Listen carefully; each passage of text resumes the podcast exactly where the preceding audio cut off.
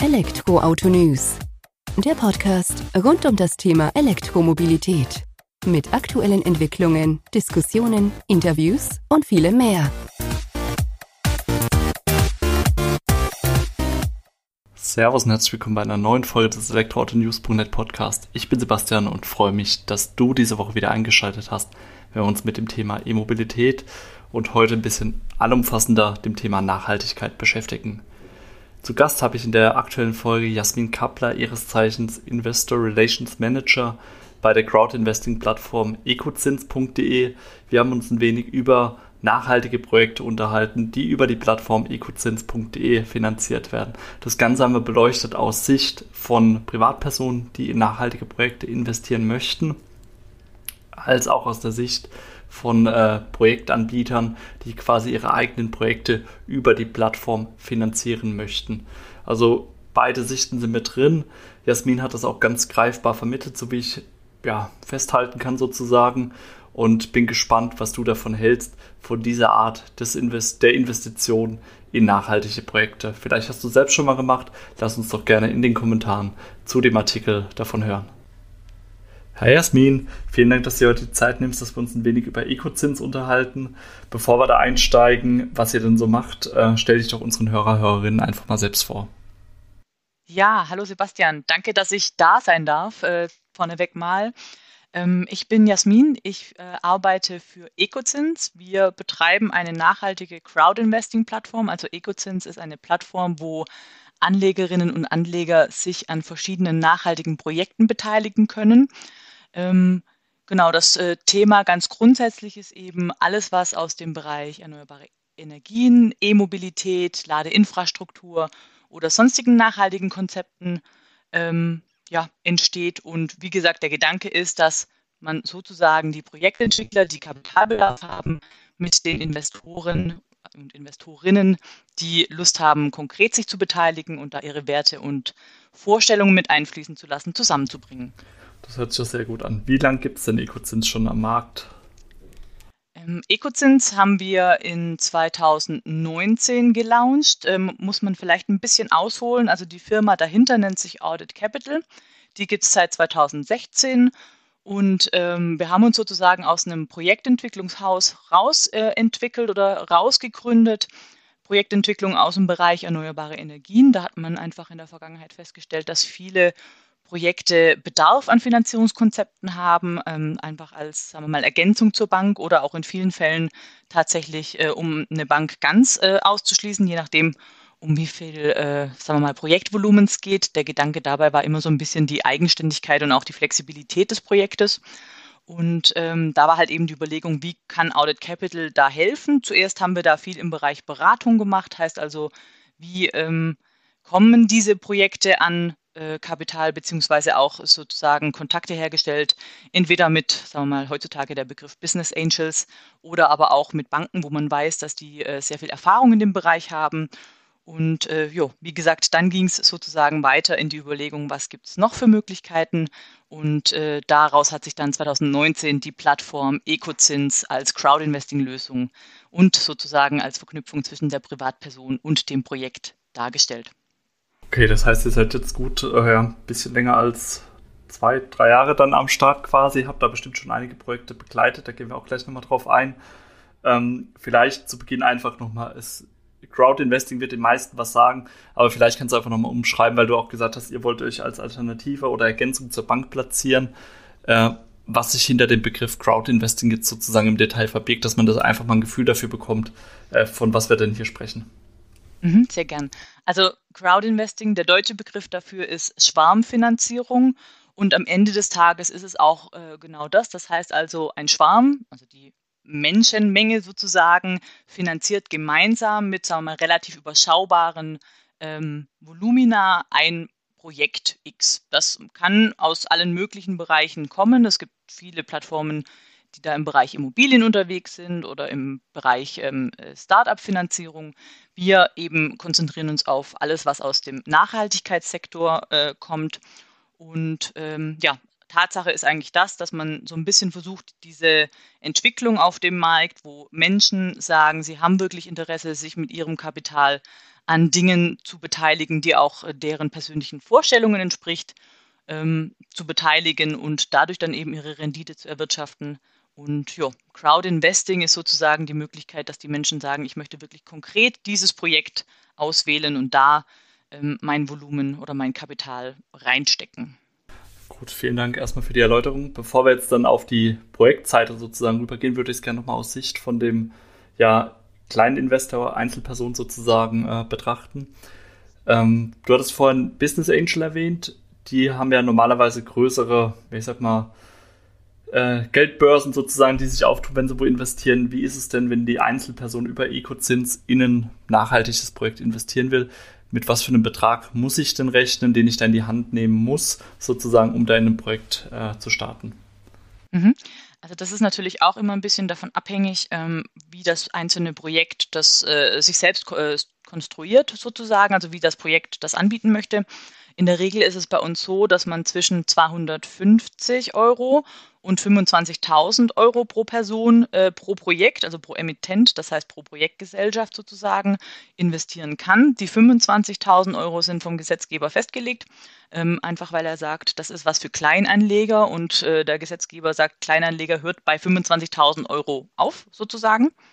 Ähm, die 250, das ist äh, ja, eine individuelle Entscheidung, die wir so ein bisschen mit an die Hand geben. Es gibt aber auch oder es gab auch schon Projekte, wo man mit 100 Euro investieren konnte. Das ist immer, wie gesagt, relativ ähm, ja, projektspezifisch. Das heißt, ich kann mich da ja schon relativ frei bewegen in diesem Rahmen sozusagen. 25.000 Euro jetzt als Obergrenze, die du genannt hattest, eben ähm, auf äh, Grundlage gesetzlicher Vorgaben dann tatsächlich. Ähm, was ist dann, ich sag mal, für den Anleger ist ja dann zum einen wahrscheinlich der grüne, nachhaltige Gedankengrund dafür, in dieses Projekt zu investieren, weil man da auch daran glaubt. Ich denke, das ist so mal die Grundüberzeugung. Andererseits sollen natürlich auch die Zahlen überzeugen. Ähm, wie schaut es in puncto Rendite und auch Sicherheit für den Anleger aus? Muss er davon ausgehen, damit ein Totalverlust stattfinden kann, egal ob jetzt 250 oder 25.000 Euro, die er da investiert? und ja, welche Renditemöglichkeiten hat er dann über einen Laufzeitraum X? Ja, also es ist tatsächlich so, dass äh, die meisten Projekte, die wir anbieten, ähm, ein sogenanntes Nachrangdarlehen ähm, anbieten. Das heißt also quasi der Anleger, die Anlegerin ähm, geht einen Darlehensvertrag mit dem Projekt ein, heißt also stellt das Kapital dem Projekt zur Verfügung. Ergo, ähm, im schlimmsten Falle könnte das Kapital weg sein, genau. Ähm, die Thematik ist wie bei allem anderen auch, wenn natürlich das Unternehmen kein Geld mehr zur Verfügung hat nach, sagen wir mal, Insolvenz oder ähnlichem, dann äh, ist natürlich auch nichts mehr da, was an den Anleger zurückfließen kann. Ähm, wenn im Insolvenzfall äh, Geld übrig bleibt, wird das dann dementsprechend äh, der Anteile im, ja, unter Berücksichtigung der Nachrangigkeit ähm, dann verteilt sozusagen.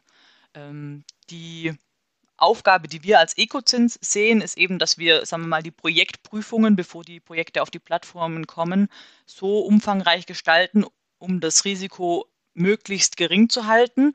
Auf der anderen Seite ist aber auch also unsere Kommunikation hinsichtlich oder zu Seiten der Anlegerinnen und Anleger ähm, so, dass wir versuchen, so transparent wie möglich darzustellen, ähm, was ist das Risiko, äh, welche Chancen gibt es. Ähm, und das spiegelt sich natürlich auch immer wieder in dem Thema Verzinsung oder Rendite wieder. Ähm, logischerweise ein, ein, relativ sicheres, in Anführungszeichen, Projekt. Ich nehme jetzt mal ein Beispiel, ähm, eine Refinanzierung von einem Bestandswindpark, wo man nicht mit Planzahlen, sondern mit Ist-Zahlen rechnet, ähm, ist natürlich ein bisschen, sagen wir mal, äh, nachvollziehbarer und äh, kalkulierbarer als ähm, ein reines grüne Wiese-Projekt, wo man wirklich nur äh, plant und mit, mit Einschätzungen arbeitet. Und da variiert dann auch die Verzinsung immer so ein bisschen. Momentan ist es so, dass gerade irgendwo zwischen 3% und 6, 7% alles äh, dabei ist, mehr oder weniger, also alles schon mal angeboten wurde. Ähm, jo, das ist so das, was man erwartet. Und dann je nachdem, wie die Projekte äh, konstruiert sind, gibt es natürlich auch die Möglichkeit, dass da zum Beispiel Bonuszahlungen oder Erfolgszahlungen stattfinden. Das ist vor allem im Bereich Ladeinfrastruktur dann häufig an, sagen wir mal, wenn man äh, innerhalb des Zeitraums eine gewisse Anzahl an ähm, Ladepunkten installieren konnte oder wenn man die Ziele dementsprechend, wie man es geplant hat, umsetzen konnte, gibt es dann eben nochmal einen Bonus on top oder ähnliches. Ne? Hört sich sehr interessant an. Wie schaut das aus? Jetzt hat mir gesagt, Einzelpersonen können investieren. Könnte ich da jetzt auch mit einem Unternehmen reingehen oder ist da eure Plattform gar nicht dafür gedacht? Ich sage mal, wenn ich jetzt ein Unternehmen bin, ich bin vielleicht auch im Bereich der Nachhaltigkeit unterwegs und möchte da dann noch außerhalb meines eigenen Unternehmens da andere Projekte unterstützen, wäre das auch möglich oder ist es tatsächlich auf die Einzelperson äh, Jasmin Kapler, Sebastian Hinzler in der Sicht äh, begrenzt? Ja, also die Idee von Crowdinvesting ist natürlich schon ein bisschen in die Richtung ähm, ausgelegt, dass es für die Privatperson ähm, interessant gestaltet ist, einfach weil man natürlich sagt, äh, ein Unternehmen hat andere Möglichkeiten, um auch an so ein Projekt ranzukommen. Also sagen wir mal, so ein reines Projekt. Ähm, je nachdem auf, natürlich, wie, wie umfangreich es ist, das äh, spielt sich irgendwo in den mehrstelligen Millionenbereichen. Da kann eine Firma oder ein Unternehmen natürlich einfacher, ähm, sagen wir mal, den Fuß in die Tür bekommen, als das eine Privatperson kann. Das heißt also, äh, Schlussfolgerung, Ecozins oder auch äh, Plattformen äh, aus dem Crowdinvesting-Bereich peilen natürlich schon als Zielgruppe Privatpersonen an. Ähm, nichtsdestotrotz geht es natürlich auch als Firma, als Genossenschaft, als Verein zu investieren. Das gibt es auch alles. Ähm, nur, sagen wir mal, von der Art und Weise, wie wir die Plattform darstellen, wäre da eine Kontaktaufnahme zu mir oder meinen Kollegen ähm, einem mal angeraten, um eben die Rahmenbedingungen durchzusprechen, weil das natürlich, sagen wir mal, noch ein bisschen andere Unterlagen äh, anfordert und auch andere Bedingungen dahinter stecken. Klar, das ist ja der Aufwand die Prüfung sozusagen nochmal ein anderes Level. Genau, also am Ende des Tages benötigt man da einfach nicht den Personalausweis oder nicht nur den Personalausweis von der handelnden Person, sondern ähm, halt einfach noch ein paar andere zusätzliche Dokumente und das muss man einfach vorab kurz durchsprechen. Hört sich interessant an. Gut, dann haben wir das auch mal eingeordnet, falls da die Rückfrage in die Richtung kommt. Jetzt haben wir das Ganze quasi aus der Sicht des Anlegers sozusagen gesehen, aus der Einzelperson oder gegebenenfalls auch Unternehmen, Verein, Genossenschaft mit vorheriger Rücksprache mit dir oder einem deiner Kollegen. Wie schaut das Ganze denn aus Sicht von einem Projekt an? Nehmen wir da mal aus dem Bereich der E-Mobilität. Du hast vorhin selbst schon gesagt, okay, Ladeinfrastruktur beispielsweise. Wie würde sowas ablaufen? Oder was wäre überhaupt der Anlass von mir als einem Ladeinfrastrukturanbieter oder Wallbox-Anbieter zu sagen, oh, ich gehe jetzt auf Ecozins zu, weil ich eventuell Unterstützung bei Finanzierung brauche? Mhm. Also da gibt es natürlich auch wieder, sagen wir, die Motivationen, die sind sehr, sehr breit gestreut. Es, es gibt einmal diese Thematik, ähm, ich möchte ein regionales Projekt umsetzen. Heißt also, ich habe schon so ein bisschen die Idee, dass ich die Menschen, die da in irgendeiner Form mit in Berührung kommen könnten oder sollten, dass ich die irgendwie mit ins Boot holen möchte. Heißt also, ähm, ich möchte zum Beispiel eine Bürgerbeteiligung ich nenne das jetzt mal Bürgerbeteiligung, das ist immer so ein bisschen von der Formulierung her breiter gestreut, ähm, mit umsetzen. Heißt also, ich sage, ich habe hier ein Projekt, äh, wir wollen, ich als Beispiel mal 20 Ladepunkte im Kreis Marburg, also wir kommen aus Marburg, deswegen nehme ich jetzt Marburg, ähm, umsetzen und will aber, dass die Leute, die hier wohnen, sozusagen äh, nicht nur diese Ladesäule ähm, irgendwann mal sehen, sondern dass die da komplett mit einbezogen sind in das Projekt. Die wissen, dass das passiert. Ich begeistere die damit. Ich möchte die informieren und ich möchte auch, dass die da ähm, an meinem Erfolg sozusagen mit teilhaben. Dann ähm, gehe ich zu einer Crowdinvesting-Plattform Ecozins in dem Fall und sage, hi, ich habe hier ein Projekt. Das sind die Projektdaten. Ähm, ich würde gerne äh, die Möglichkeit bieten, dass das Kapital auch von den Menschen aus der Umgebung sozusagen mit einbezogen wird ähm, für einen äh, Zinssatz X. Und äh, dann machen wir sozusagen äh, die Regulatorik, machen wir diesen äh, kompletten technischen Ablauf, der für eine solche Finanzierung möglich ist oder nötig ist. Und ähm, genau, der Projektentwickler bekommt dann am Ende des Tages sozusagen das Kapital von seinen Nachbarn. Da sind wir jetzt quasi bei dem regionalen Projekt. Das, das hört sich nachvollziehbar an, vor allem diese transparente Darstellung, dass du sagst, okay, ich sag mal, du hast ja vorhin gesagt, ihr habt einen ausführlichen Prüfungsprozess, Chancen, Risiken und die ganze Geschichte und Hintergrund davor, das gibt man ja dann auch sozusagen der Bürgerbeteiligung mit auf den Weg und legt das ja auch nochmal auf einem ganz anderen Level dann sozusagen offen. Also finde ich sehr gut und vor allem auch die Möglichkeit zu sagen, hört zu, ihr könnt euch hier aktiv mit einbringen. Das wäre jetzt das eine Thema. Was wäre noch so ein anderes Beispiel, wo du gesagt hast, wo es gibt? Genau, also Punkt zwei ist natürlich ähm, das Kapital, das eingesammelt wird, das ist Mezzaninkapital. Mezzaninkapital bedeutet Eigenkapital, ähnliches Fremdkapital. Bedeutet äh, am Ende des Tages, ich, ich sage mal, habe in der Projektentwicklung relativ gängigen, äh, gängiges Verhältnis von Eigenkapital zu Fremdkapital in 2080. Ähm, habe aber jetzt als äh, eigener Projektentwickler heute, äh, weil zum Beispiel in andere Projekte gebunden, nur 10% Eigenkapital. Das würde bedeuten, mein Fremdkapital wird unglaublich teuer, wenn ich überhaupt welches bekomme. Ne? Und dann kann äh, der Projektentwickler natürlich sagen, äh, hör mal zu, ich habe Lust ähm, für die Zeitraum X ähm, das restliche Eigenkapital zwischenzufinanzieren oder das restliche Eigenkapital über eine äh, Crowd einzusammeln in dem Fall ist es dann Mezzaninkapital, zählt aber äh, von Bankenseite als Eigenkapital und somit kriege ich attraktivere äh, Konditionen für meine Fremdfinanzierung. Das wäre auch noch ein Ansatz. Und ähm, gibt es noch einen dritten Ansatz, wenn du so sagst, das wäre auch noch ein Ansatz? genau, ähm, der dritte Ansatz, das ist so eine kleine Kombination aus 1 und 2. Das ist aber, muss ich ehrlich sagen, auch ähm, relativ häufig im Bereich erneuerbare Energien ähm, die Thematik das ist so eine Kombination aus Marketing und Gesetzgebung. Also gerade im Bereich äh, zum Beispiel Windenergie gibt es Bundesländer, ähm, beziehungsweise also zumindest ein Bundesland, wo das so ist, dass wenn ein Windpark gebaut wird, ähm, gesetzlich vorgeschrieben ist, dass Menschen in einem gewissen Radius um diesen Windpark herum beteiligt werden müssen. Also die müssen die Option haben, sich daran zu beteiligen. Da gibt es dann auch verschiedene Konstrukte und Crowdinvesting ist halt eine, die für den Projektentwickler relativ wenig Aufwand ähm, und relativ einfach umzusetzen ist. Das ist alles sehr transparent, alles einfach über die Plattform. Das heißt, auch der Anleger hat am Ende des Tages nicht die Notwendigkeit, irgendwo äh, persönlich vorzutreten und irgendwo eine Unterschrift zu leisten, sondern kann das alles ganz einfach online über EcoZins machen. Und das ist in Kombination mit, wie gerade eben schon mal angekündigt, mit dem Thema Marketing, also quasi um ein Projekt bekannt zu machen, um ein Projekt ähm, ja, positiv in der Region oder in der Umgebung ähm, in die ja, Münder und Köpfe der Menschen zu bekommen. Ähm, das ist auch oftmals noch ein, ein, Aspekt, wo vielleicht Kapital oder Kapitalbedarf keine Rolle spielt. Da geht es dann mehr um so Dinge wie ähm, Marketing oder äh, Verpflichtungen. Okay, das leuchtet auch ein. Das heißt, das sind so die drei gängigsten äh, Arten sozusagen von Projekten oder warum Projekte bei euch umgesetzt werden. Ähm, was ist denn von diesen drei, was kommt bei euch am häufigsten vor, so von der Erfahrung der letzten Jahre dann?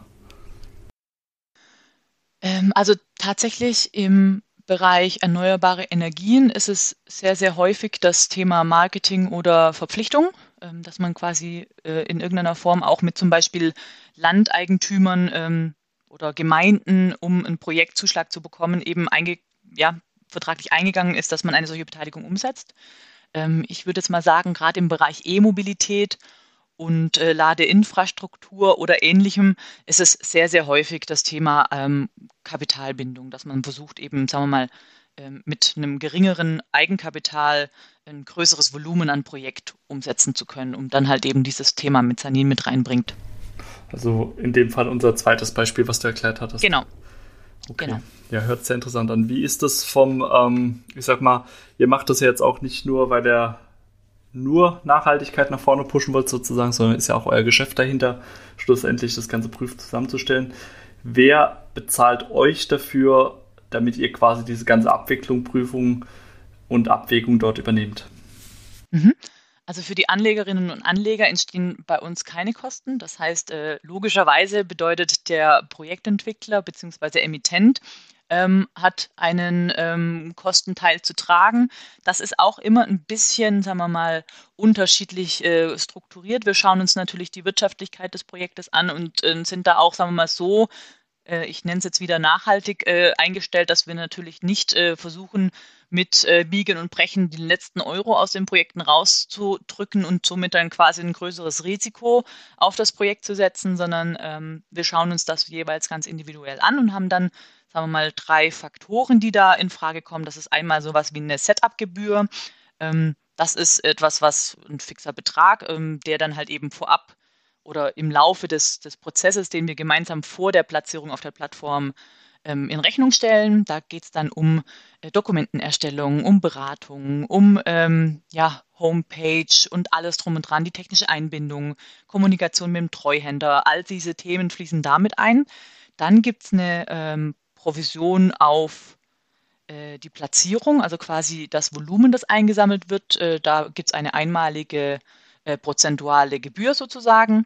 Und dann, ähm, das ist natürlich auch immer ein bisschen abhängig, ob man das benötigt oder nicht. Wir hatten jetzt tatsächlich noch kein Projekt, das das nicht wollte.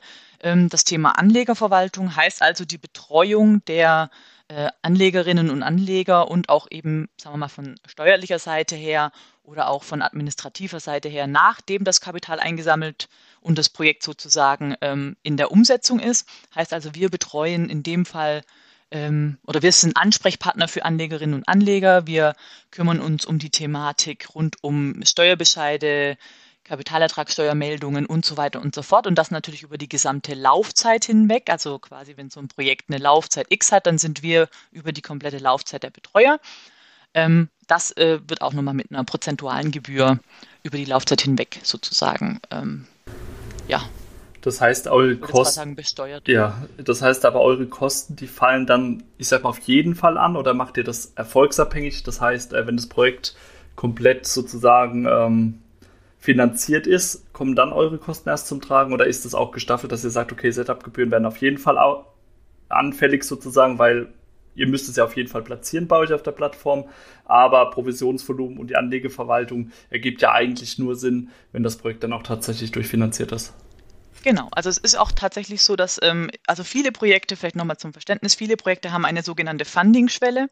Das heißt, da ist vorab festgelegt und durchkalkuliert, ab welchem Volumen macht es denn wirklich Sinn. Heißt also, wenn ich als Projektentwickler eine Million Euro brauche ähm, und also es ist so, man hat grundsätzlich ein Jahr Zeit, dieses Kapital einzusammeln. Das ist auch vom Gesetzgeber so vorgeschrieben. Das heißt, da gibt es einen Gestattungsprozess. Ähm, und ab diesem, also dem Abschluss des Gestattungsprozesses gibt es die Möglichkeit, ein Jahr lang Geld einzuwerben über die Crowd oder über dieses Angebot sozusagen. Und wenn jetzt innerhalb dieses Angebots nicht ein Volumen X, das vorab sozusagen ähm, definiert wurde, eingesammelt wird, dann macht das Projekt aus wirtschaftlicher Sicht keinen Sinn, zumindest nicht in dem Konstrukt. Ähm, und dann äh, wird das Projekt rückabgewickelt. In der Zeit liegt auch das Kapital der Anlegerinnen und Anleger auf einem Treuhandkonto. Das heißt, das kann auch nicht angefasst werden, da passiert nichts mit. Ähm, und dann äh, findet natürlich kein Projekt statt und dann werden die dementsprechenden Gebühren natürlich auch nicht ähm, ja, abgerechnet. Ja, hört sich ja fair an für alle Seiten dann sozusagen. Und du hast schon gesagt, das Geld verbleibt äh, auf äh, einem Eigentums- oder einem Treuhandkonto. Das heißt, ich als Einzelperson wieder, wenn ich es jetzt aus der Sicht sehe, habe da in dem Sinne erstmal kein Risiko, weil das Geld ist nur geparkt. Wenn das nicht zur Finanzierung durchkommt, geht das Geld einfach wieder auf mein Konto zurück. Okay, das ist gut. Jetzt hast du gesagt, es gibt gewisse ähm, Funding-Schwellen, die erreicht werden müssen. Jetzt die andere Frage vielleicht auch. Ähm, ich habe ein Projekt, wir sind wieder bei der Ladestation oder bei dem Ladepark. Ab was für einer Größe Geldsumme lohnt es sich eigentlich für mich, so eine Plattform wie EcoZins zu nutzen? Gibt es da irgendwas? Kann ich da mit 25.000 Euro anfangen oder sagt ihr, es wäre schon sinnvoller, in die Richtung 250.000 zu gehen? Ähm, also ich glaube, rein in der Theorie könnte man natürlich mit 25.000 Euro anfangen. Ähm, nur mal so ganz vom, vom Gedankengang her, um das auch für die Projektentwickler mit, sagen wir mal, Gebühren und Co. wirklich als interessant darzustellen, müssten es, glaube ich, so um die also ich würde mal sagen 100.000 aufwärts und umso mehr, umso attraktiver wird es natürlich dann. Okay, ja, vielen Dank. Das, ich denke, das ist wichtig, dass man es einfach auch einordnen kann, wenn jetzt jemand zuhört, der eben so ein Projekt da eventuell starten möchte, ähm, dass man da einfach eine Hausnummer hat und sagt, okay, ab da geht es dann hin. Klar, du hast vorhin die Setup-Gebühr genannt. Das dachte ich mir jetzt schon fast, dass da eine gewisse Summe dann einfach auch erreicht werden muss, damit es sich dann eben für beide Seiten auch lohnt. Ja, ja also, also, vielleicht als das, die, die Gegenseite noch. Ähm, gesetzlich ist es begrenzt auf 6 Millionen Euro momentan, wenn ich jetzt nicht gerade völlig äh, falsch liege. Ja, das ist ja auch gut zu wissen. Ich meine, ich weiß nicht, ob man in so einem Fall, ja gut, wird es wahrscheinlich auch geben, dass man dann ähm, auf so eine Crowd-Investing-Plattform zurückgreift. Aber äh, ja, 6 Millionen ist ja schon mal eine Hausnummer, die dann auch überhaupt äh, zusammenzubekommen und dann auch die Menschen sozusagen dafür zu interessieren oder ja, aktivieren dann tatsächlich. Ähm, wie, wenn wir gerade bei dem Thema noch sind, das ist eigentlich ein ganz guter Ansatz, ähm, übernehmt ihr auch einen Teil von Marketing dafür dann, um auf diese Projekte aufmerksam zu machen? Oder sagt ihr, dass ihr stellt quasi die Plattform und die, das Marketing für so eine Crowd-Investing verbleibt dann bei dem ähm, jeweiligen Projektleiter? Ähm, es ist natürlich auch wieder so ein bisschen individuell zu betrachten. Also es gibt natürlich Projektentwickler, die haben ein Netzwerk, das ist äh, deutlich weitreichender als unseres. Ähm, da ist es natürlich empfehlenswert, dass die auch ihr eigenes Netzwerk mit einbeziehen. Aber ganz grundsätzlich ähm, sehen wir das schon als unsere Aufgabe, dass wir da sozusagen unser Netzwerk mit reinnehmen, dass wir unsere Kanäle nutzen ähm, und dadurch, dass wir halt eben die Projektprüfung vollumfänglich durchführen und nur Projekte, hinter denen wir auch hundertprozentig stehen, auf die Plattform nehmen, ähm, sehen wir das auch so ein bisschen in unserer Verantwortung, dass diese Projekte auch umgesetzt werden. Und ähm, dementsprechend, ja, machen wir natürlich auch den Marketingteil, solange nicht explizit vom Projektentwickler, Initiator gesagt wird, ähm, wir haben hier schon quasi alles äh, in der Region verankert und es geht nur noch darum, die Technologie abzudecken. Wir brauchen euch da gar nicht. Das, die Möglichkeit gibt es natürlich auch. Klar, gut, das ist auch nachvollziehbar, aber ich finde es auch gut, dass ihr sagt, okay, ihr macht auch diese Hybridlösung, dass im Endeffekt auch tatsächlich ähm, ihr auch unterstützt. Klar, ihr oder ihr habt ja Provisionsmodelle, das heißt, ihr profitiert ja auch schlussendlich davon, wenn es zur Umsetzung kommt. Deswegen verstehe ich auch, dass ihr euch mit einbringt beim Marketing. Aber auch gut zu sehen, ähm, dass wenn euer Kunde sozusagen auf euch zukommt und sagt, hör mal zu, für uns ist es interessanter, ähm, damit die ganze Geschichte bei uns verbleibt, dass wir einfach die Kontrolle drüber haben, über das Marketing, wie es gestaltet ist, ähm, ist ja dann nachvollziehbar, dass man das so macht. Dann war es das sozusagen mit meinen Fragen zu dem Projekt. Ich danke dir nochmal für die Einblicke, Jasmin, bei Ecozins, wie das Ganze vonstatten geht und bin gespannt, ob der ein oder andere über den Podcast auf euch zukommt. Ja, genau, super. Und wie gesagt, man kann sich da auch bei uns mal so ein bisschen angucken, was aktuell äh, zur Verfügung steht und anhand dessen dann sowohl als Privatanlegerin und Privatanleger sich Gedanken machen oder aber auch als Projektentwickler, Initiator mal so ein bisschen einen Eindruck verschaffen, was da sozusagen aktuell ähm, auf der Plattform ist und wie das funktionieren könnte, sowohl von Seite A als auch von Seite B. Ne? Da werden wir auf jeden Fall drauf verlinken und wenn bestimmt, auch wenn da Interesse ist oder sich jemand an uns wendet, das äh, entsprechend an euch weiterleiten. Ja, super. Ja, vielen Dank für deine Zeit, Jasmin. Mach's gut. Ich danke dir. Ciao. Tschüss. Das war sie also auch schon, die aktuelle Folge des elektronews.net Podcast. Ich freue mich, dass du wieder eingeschaltet hast, wenn es ums Thema E-Mobilität ging. Ich denke, du konntest einiges Interessantes mitnehmen aus der Welt des Crowd-Investing oder Schwarmfinanzierung, wie es auf Deutsch heißt. Oder zumindest übersetzt wird die ganze Geschichte. In der kommenden Woche haben wir schon jemand zu Gast bei uns, der mit so einem Crowd-Investing ein Projekt aus dem Bereich der E-Mobilität an den Start gebracht hat. Ja, würde mich freuen, wenn du dann auch zuhörst, einschaltest und dich darüber informierst, was denn da so passiert ist. Vielen Dank fürs Zuhören, mach's gut, bis dahin, ciao.